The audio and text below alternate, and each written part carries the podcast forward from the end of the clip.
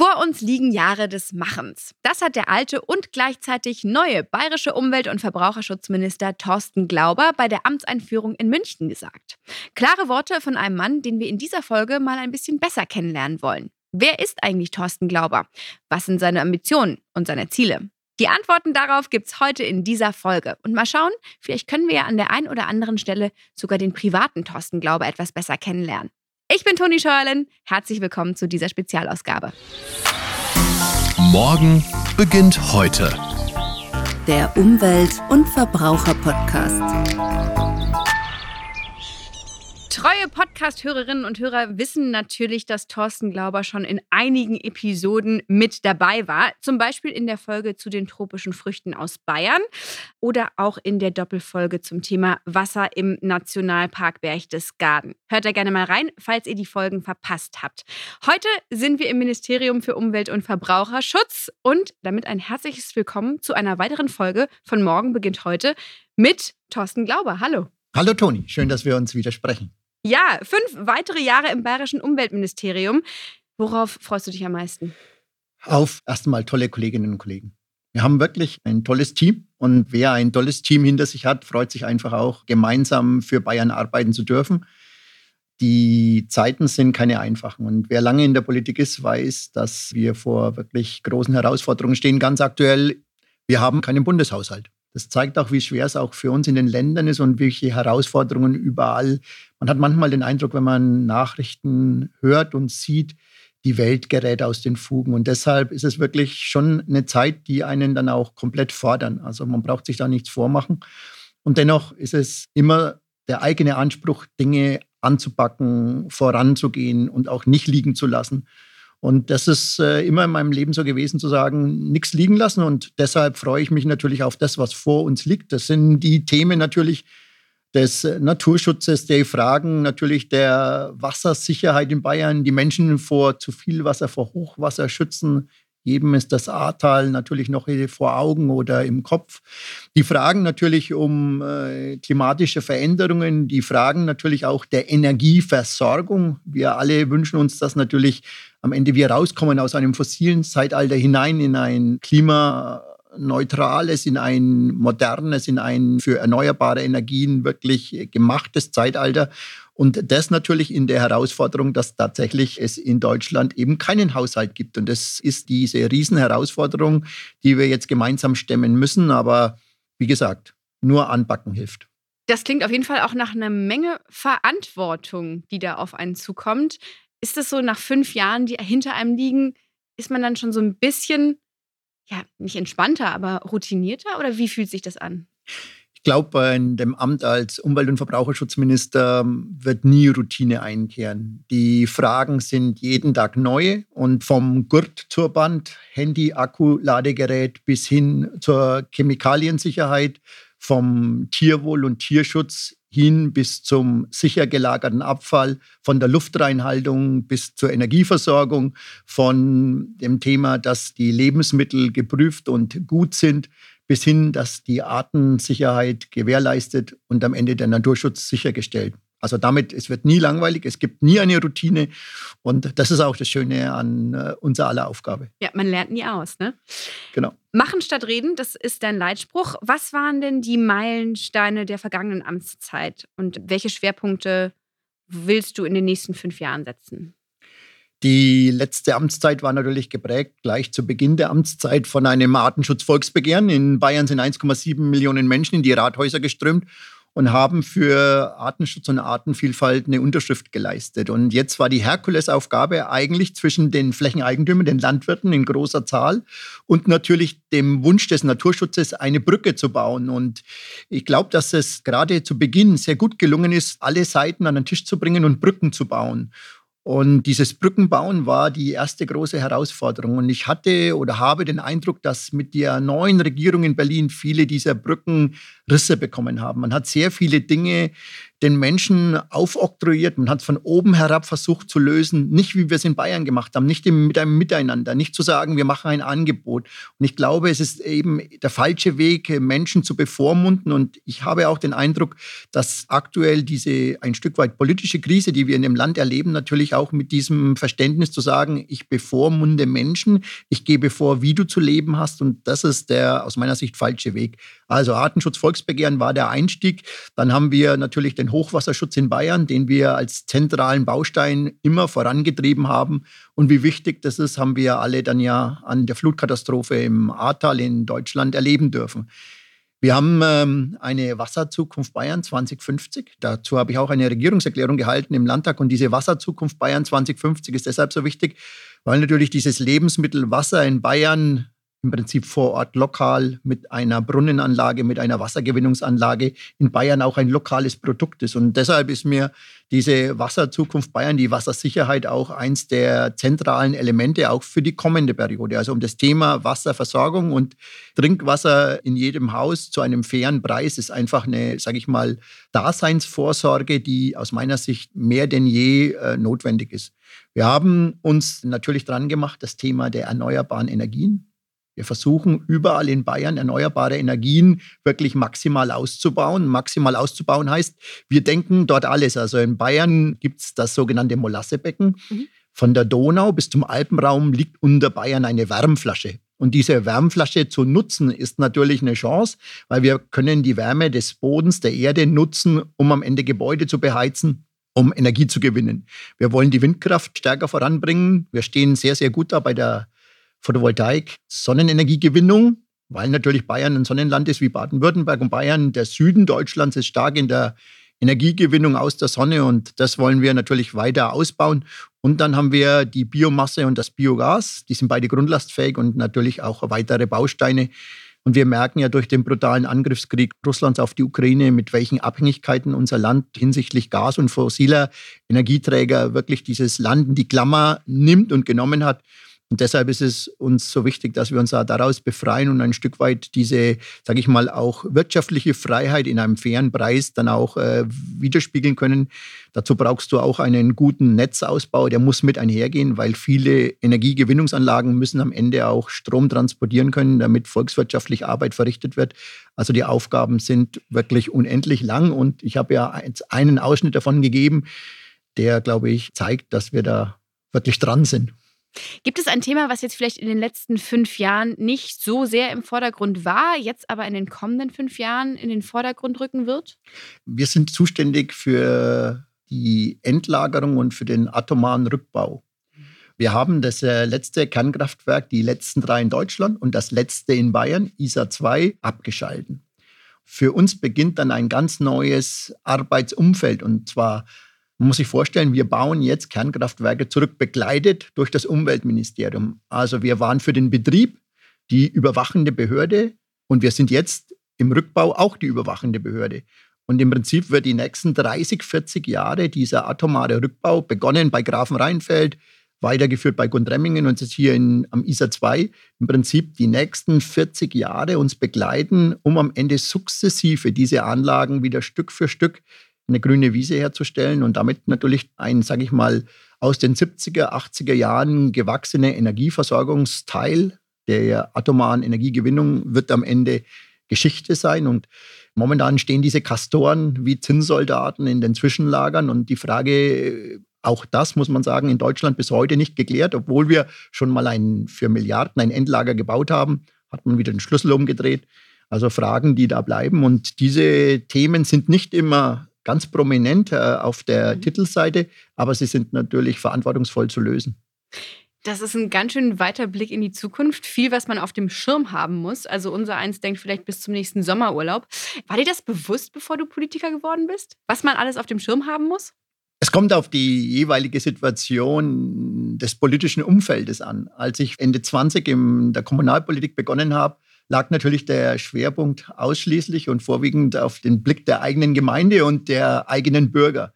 Und das wächst dann mit Verantwortung im Kreistag, ist es schon der ganze Landkreis. Und als ich dann 2008 in den Landtag gewählt wurde, war natürlich dann der Freistaat Bayern, äh, meine Heimat Oberfranken, mein Landkreis Vorheim plötzlich dann viel stärker, natürlich mit allen Themen belegt und natürlich man selber stärker herausgefordert. Man wächst natürlich auch in solche Schuhe hinein. Also zumindest hatte ich die Chance, in solche Schuhe hineinzuwachsen. Und das finde ich ist auch wichtig, dass man ein Stück weit sich mit den Themen auch mal ein Stück weit Opposition gewesen zu sein. Mhm. Ist ein Riesenvorteil. Nicht immer nur zu sehen, äh, man ist immer nur auf der regierenden Seite, sondern man ist auch Opposition und hat Anspruch, Dinge anders zu gestalten, Dinge zu verändern. Und die beiden Seiten der Politik, Opposition und Regierung zu sein, auch am Ende des Tages kommunale Verantwortung zu tragen in der eigenen Gemeinde, wo meine Schuhe begonnen haben zu laufen, bis heute in das Umweltministerium oder die Staatsregierung. Das ist eben, finde ich, ein Weg, der, in den muss man hineinwachsen und man hat sicher mit Ende 20 nicht vor Augen und ich würde auch jedem davor abraten zu sagen, ich bin jetzt Mitte 20 und ich werde mal Ministerin oder Minister. Da kann ich voraussagen, das wird wohl nichts werden. Also das war noch nicht von vornherein klar, dass du Minister werden willst oder zumindest Politiker. Also ich wollte Tierärztin werden. Was war's? Siehst du, Toni, darum bist du Tierärztin geworden. Yeah. So real ist es. Und ähm, ich glaube, 2008, als ich gewählt wurde, ja. war ich noch nie vorher im Bayerischen Landtag. Oh, ja. Also ich habe mich um den Bayerischen Landtag beworben, habe aber dieses Gebäude vorher nie betreten gehabt. Und ähm, ich bin auch ganz ehrlich, so den Parlamentsbetrieb hatte ich auch nicht vor mhm. Augen. Ich war leidenschaftlicher Architekt und Kommunalpolitik. Mhm. Aber letztendlich die neue Weichenstellung war eine neue Weichenstellung. Und so eine neue Weichenstellung bedeutet natürlich dann auch, das eigene Leben nochmal neu zu organisieren und deshalb auch äh, ist eine Chance. Es hätte ja auch sein können, dass man an der Chance scheitert. Also auch das ist mhm. ja auch reales Leben. Also ist ja nicht immer so, nicht jedes Spiel, das du beginnst, gewinnst du. Und das musst du als Fußballer lernen, das musst du auf dem Tennisplatz lernen, das kannst du beim Basketball erleben. Und deshalb ist es genauso, auch dass du, wenn du Marathon läufst, halt auch Tage dabei hast, wo du nicht ankommst. Und so eine Reise beginnt. Du musst aber auch den Willen haben, und das war für mich klar in 2008, ich will auf alle Fälle dass wir in Bayern diese Verantwortung als freie Wähler, als neue Fraktion wirklich erfüllen, dass wir es leben. Und so eine Stunde Null ist ja wie eine Unternehmensgründung. Ich hatte die Riesenchance im Leben, hm. eine neue Partei im Bayerischen Landtag mit der Stunde Null mit dabei zu sein. Wer sowas erleben darf, ist ein privilegierter Mensch. Das heißt, es gab eigentlich so konkret noch kein Vorbild, was das betrifft. Gab es vielleicht sonst irgendwelche Vorbilder, an denen du dich orientiert hast? Natürlich muss man sagen, ich komme aus einem, das wäre auch äh, nicht redlich, ich komme aus einem Haus, das kommunalpolitisch schon immer vertreten war. Mein Vater hat sich äh, und ich bin klassisch durch die Wahlplakatwerbung groß geworden. Also ich durfte noch in Schwarz-Weiß-Fotografie und Schwarz-Weiß-Plakat meinen Vater im Prinzip im Ort aufstellen äh, an, mit Wahlplakaten und äh, dann gab es eine Stichwahl und er ist tatsächlich 1990 Bürgermeister geworden. Und das war der erste Berührungspunkt mit Politik. Vorher habe ich mich sehr stark in der Jugendarbeit engagiert. Mhm. Und die Brücke kannte ich natürlich, was Politik bedeutet. Aber das Vereinsleben und die Jugendarbeit war mir damals deutlich wichtiger. Und plötzlich ist so eine Verknüpfung entstanden. Wenn du Sohn bist des Bürgermeisters und Jugendarbeit machst, dann hast du natürlich auch, bist du ein Stück weit Bindeglied in die Jugend hinein, weil natürlich Themen an den Bürgermeister herangetragen werden können. Mittler. Mhm. Vermittler. Mhm. Und äh, diese Mittlerrolle hat natürlich dann Spaß gemacht. Und als mein Vater dann Landrat wurde, bin ich äh, danach in den Gemeinderat gewählt worden. Und damit war eigentlich das politische Leben geboren und sehr viele Fragen in einer Gemeinde, im Gemeinderat sind auch Baufragen. Und als Architekt konnte ich natürlich, es ist ja ein ehrenamtlicher Gemeinderat, du hast keine Bauverwaltung in einer eigenen Gemeinde. Und damit waren viele Fragen, die natürlich dann du selbst äh, mit erklären musst, dem Gremium erklären kannst und darfst. Und schon ist im Prinzip Berufsalltag, Berufsleben verbunden mit der Kommunalpolitik. Und ich glaube, dass die Fragen, die man sich selber stellen muss, ist immer, man sollte einen ordentlichen Beruf erlernt haben. Mhm. Man sollte immer eine gute Berufsausbildung haben, bevor man in die Politik geht. Zwei Dinge. Erstens, eine Wahl ist nach fünf Jahren vielleicht Geschichte, nach vier Jahren auf Bundesebene, nach sechs Jahren auf Kommunalebene und du bist wieder in deinem Beruf zu Hause. Und je stärker man im eigenen Beruf ist, umso stärker ist man in der Politik, weil man nämlich glaubwürdig ist. Und wer am Ende des Tages äh, ein berufliches Leben in sich trägt, und du hast nach Vorbildern gefragt, ich glaube immer, der Beruf ist ein Stück weit Leit und Vorbild mhm. für das politische Tun. Und sage ich mal, ein Vorbild außerhalb der Politik war mein Großvater, weil wir sind eine Baufamilie, mhm. alle sind Bauhandwerker gewesen in den verschiedensten Sparten. Und mein Großvater war einer, der keine großen Worte äh, gefunden hat. Er hat nicht viel gesprochen, anders als die Politiker viel reden. Mhm. Aber er war ein echter Freund. Er hatte ein super Bauchgefühl. Mhm. Und er hat mir eigentlich in meiner ganzen Jugend, wir hatten keinen Kindergarten, er hat seine freie Zeit für uns äh, gewidmet um mit ihm aufs Feld zu gehen, um um das Kartoffelhacken zu lernen, um am Ende Bulldog zu fahren, um am Ende im Wald Pfeil und Bogen gebaut, ähm, das erste Baumhaus mit ihm gebaut. Das sind einfach Dinge, ähm, das äh, prägt. Und ähm, ich habe zu meiner Amtszeit, zum Beginn, äh, als ich nach einem Wunsch gefragt wurde, gesagt habe, ich würde gerne noch mal ein Bier trinken mit meinem mhm. Großvater. Das ist ein schöner Gedanke und es ist ein Riesenprivileg, das gehabt zu haben, denke ich mal. Ja. Jetzt hast du vorhin gesagt, du bist äh, zum ersten Mal in den Bayerischen Landtag gegangen. Das heißt, es war so ein bisschen so ein Ü-Ei. Nicht so ganz klar, wie ja. es denn eigentlich so ist als Politiker. Jetzt bist du es. Was sind denn so die Vor- und die Nachteile? Was ist total schön, was stört vielleicht manchmal? Tatsächlich schön an der Politik ist, äh, dass man jeden Tag Menschen wieder kennenlernt und äh, viele Menschen kennenlernt und mit sehr vielen Menschen und unterschiedlichen Themen und Interessen zu tun hat. Also die Vielfalt bleibt und das ist ähm, jeden Tag ein Geschenk, so viele Themen, so viele Menschen kennenzulernen. Also es macht schon Freude. Ein Thema, das mich immer wieder stört, ist, wenn man hört und glaubt, dass wir als Politikerinnen, als Politiker ein gechilltes Leben haben. Politikerinnen und Politiker, die es ernst meinen und wirklich ihre Arbeit ernst nehmen. Und das würde ich sagen, ist das Gros. Die arbeiten viel, viel, viel. Die haben sehr, sehr wenig freie Zeit. Da werden Freunde zurückgestellt. Die eigene Familie ist oft am Ende ein Stück weit auch leidtragend unter der vielen Arbeit. Und das muss man einfach wissen, dass ähm, wer so ein Amt angeht, wird sehr viel Zeit investieren. Und deshalb ärgert es mich, wenn man sagt, die sind faul oder die machen Party oder die sind viel auf Feierlichkeiten. In Wirklichkeit sind es viele, viele, viele Stunden Unterlagen. Du musst sehr viel lesen und am Ende des Tages, um Wünsche zu erfüllen oder auch Themen wirklich zu realisieren, musst du dich halt mit den Themen befassen. Und das bedeutet einfach, Zeit dafür aufzubringen. Und da fällt nichts vom Himmel. Und deshalb bin ich dann da manchmal ein bisschen kiebig, wenn man in Anführungsstrichen Politikern vorhält, die haben ein gechilltes Leben mhm. und ähm, die arbeiten wenig.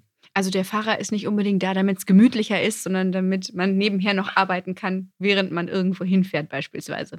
Genau, also im Prinzip ist es so, dass die Schreibtischarbeit, die hier im Ministerium entsteht, in schönen äh, roten Aktendeckeln, weil eilig draufsteht, die werden dir dann ins Auto gelegt und dann ist da ein Stapel neben dir, der je nach Tagesform mal äh, bis zur Kopfstütze hochgeht. Gott. Und dann kannst du dich äh, abarbeiten im wahrsten Sinne des Wortes. Und äh, dann wandert praktisch bei mir von der Beifahrerseite es äh, auf den Rücksitz oder vom Rücksitz auf die Beifahrerseite, wenn der Aktendeckel fertig ist. Und so ist es natürlich dann im Prinzip ein rollendes Büro. Und ähm, ich sage jetzt mal, wir haben in Bayern im Umwelt- und Verbraucherschutzbereich 7800 äh, Kolleginnen und Kollegen. Und damit sieht man natürlich auch, äh, was letztendlich an Themen entsteht und was natürlich an Fragen dann auch ähm, eventuell bei mir auch tatsächlich ankommt.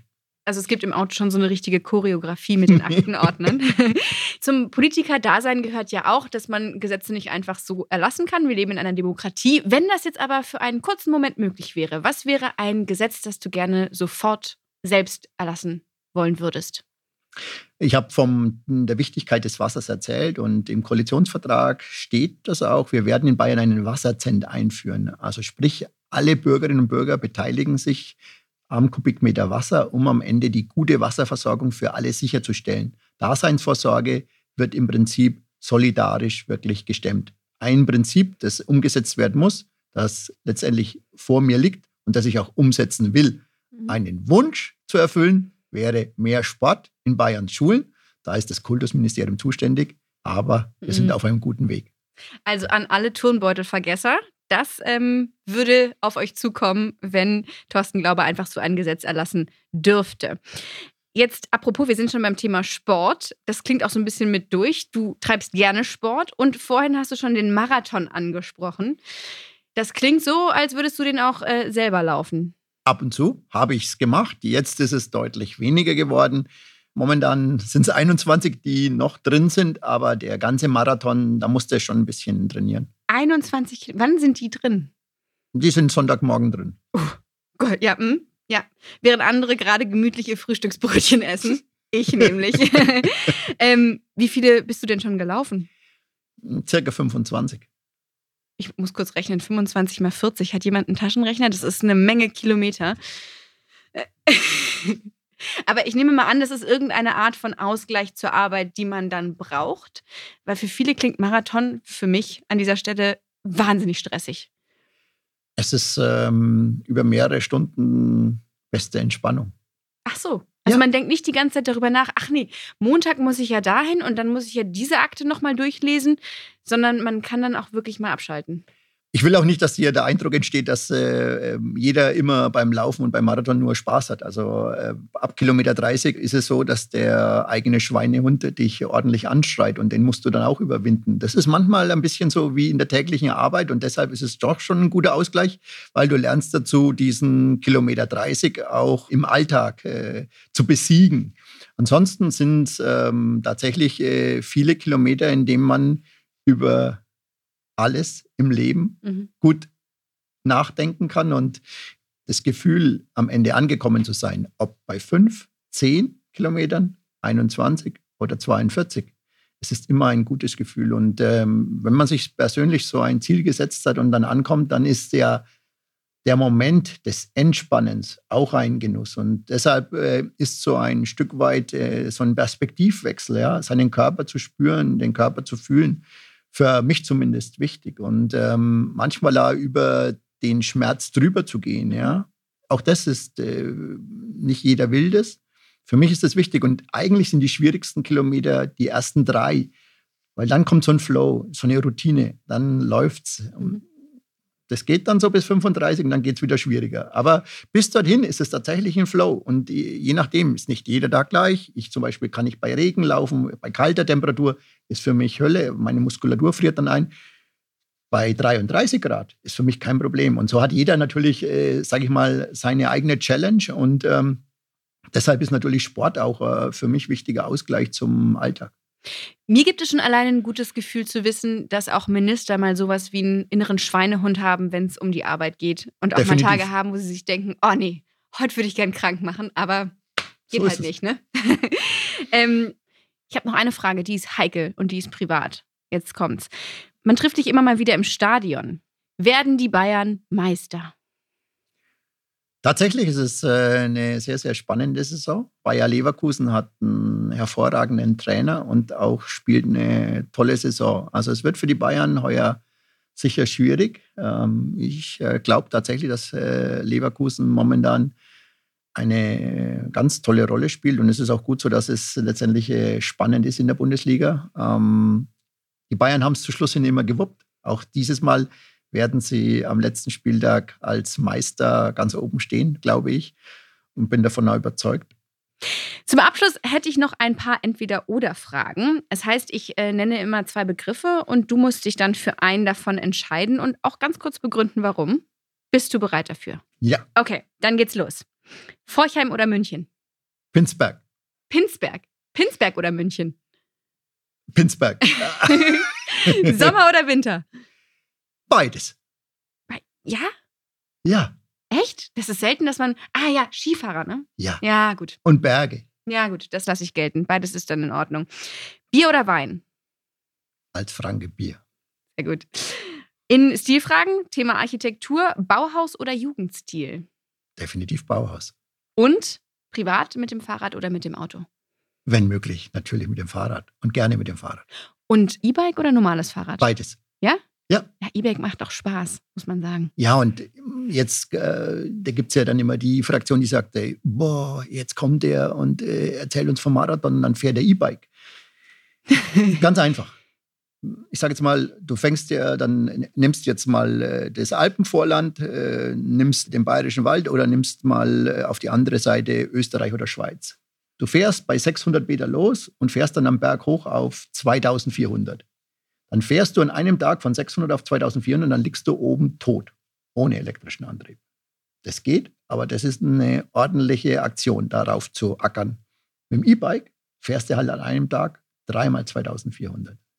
Das ist auch ein richtiger Weg, aber ein komplett anderes Erlebnis. Und deshalb finde ich, es ist einfach ein komplett neues Erlebnis, Fahrrad zu fahren. Und man muss auch sagen, also in der Gesellschaft, gerade äh, wir alle wollen mobil auch im Alter bleiben. Und ich finde, die Seniorengeneration hat das E-Bike für sich richtig gewonnen und ist doch ein toller Aspekt zu sagen. Viele fahren dann auch in ihrer freien Zeit oder auch im Alltag wieder, auch mit höherem Alter, mit einem E-Bike und ganze gute Strecken.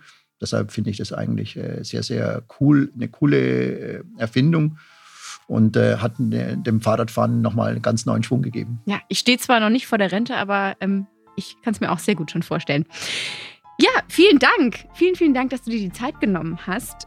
Wenn ihr zu Hause vielleicht noch Fragen an Thorsten Glaube habt oder Themen, die euch unter den Nägeln brennen, dann schreibt uns doch gerne. Alle Infos dazu findet ihr in den Show Notes und auf podcast.bayern.de. Und natürlich, wenn euch die Folge gefallen hat, dann lasst gerne eine Bewertung da und wir hören uns dann in vier Wochen wieder. Bis dahin. Tschüss. Tschüss. Morgen beginnt heute. Der Umwelt- und Verbraucher-Podcast.